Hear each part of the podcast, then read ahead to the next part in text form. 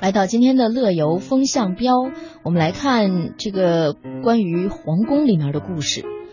一条横轴串联皇家，那么这个的看点呢是皇族系列原状陈列展览，立体展现故宫文物。故宫精彩的文物展陈呢，时常由于星罗棋布的在东西六宫的各个角落而被忽视。为了解决这一难题呢，故宫将开辟一条横贯东西的原状陈列展现，将故宫丰富的文物藏品和历史故事最大程度的还原展现给来访的观众。那这条展现西起慈宁宫、寿康宫，途经了多代帝王居住的养心殿，正在修缮的太子寝宫、敬天拜祖之用的奉先殿，东至包括乾隆花园和黄旗殿在内的宁寿宫区域。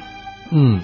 我们来看最近的故宫呢，还有哪些看点？嗯，就是御膳房展示皇家的饮食文化。哦，目前，皇宫文华殿作为陶瓷馆展陈着故宫的瓷器精品，而文华殿后的文渊阁呢，是紫禁城当中最大的一座皇家藏书楼，嗯因此将文华殿用作书画展，显然是非常合理的。嗯，那么换神之后呢，书画馆从武英殿搬到了文华殿，而武英殿则用来陈列陶瓷文物。嗯。那我们再看据介绍呢，故宫南大库目前正在建设一个大型的仓储式家具展厅。建成之后呢，呃，两千六百件珍贵的明清家具将密集的陈列在一起，为观众呢呈现一个前所未有的大型皇家家具展览。此外呢，御膳房作为皇家饮食烹调之所，内有大量的炊具。过去呢，曾不被当做重要的文物展示，而如今呢，也已经被清理出来，将成为展品，向观众呢讲述皇家的饮食文化。哎，那么以上以上呢这几条线路呢是二零一七到二零二零年，呃，故宫重新布展的一个线路，嗯基本上是三条。嗯呃，大批的新的展品将会跟大家见面。嗯带到大家的眼前。那么同时呢，故宫博物院的院长单霁翔也表示，到二零二零年，故宫的参观面积呢将扩大至八成，嗯，至二零二五年开放的面积达到百分之八十五。没错。所以说，大家有时间呢，可以去看一看，对了解一下。啊，其实说到这儿，我我推荐大家可以看故宫的同时呢，嗯辅助阅读一个视频节目，叫做哦《我在、我在故宫修文物》。哦，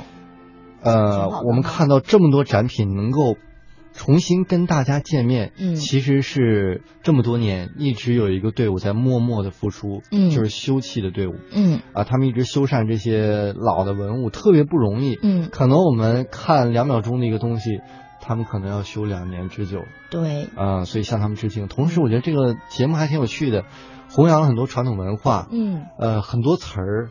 我们都没听过，啊，我记印象最深刻的是一个人，呃，他把一个慈禧用过的一个，怎么说呢？现在叫大衣柜了，啊啊给它啊，擦洗干净了之后，嗯，他用了一个词儿叫“幻彩生辉”。我哦，说哇，都好有文化。对啊，这名儿一听就很，就是很配这个这个大衣柜，是哎不呦，是？真是，咱那叫大衣柜，人那个真是就播报了， 嗯全都是镂空的，哇，然后纯金的小锁儿，嗯，哎好呦，精致啊。嗯，所以说，有机会的话，一定要去感受一下，去看一看当时，啊、曾经皇家用过的那些东西。最主要的是感受一下当时的那种文化的氛围。哎，而且这故宫的陈列也是隔代了。嗯更新迭代了，对有一些东西确实以前没见过。嗯，有时间呢，大家可以去看一看，欣赏一下。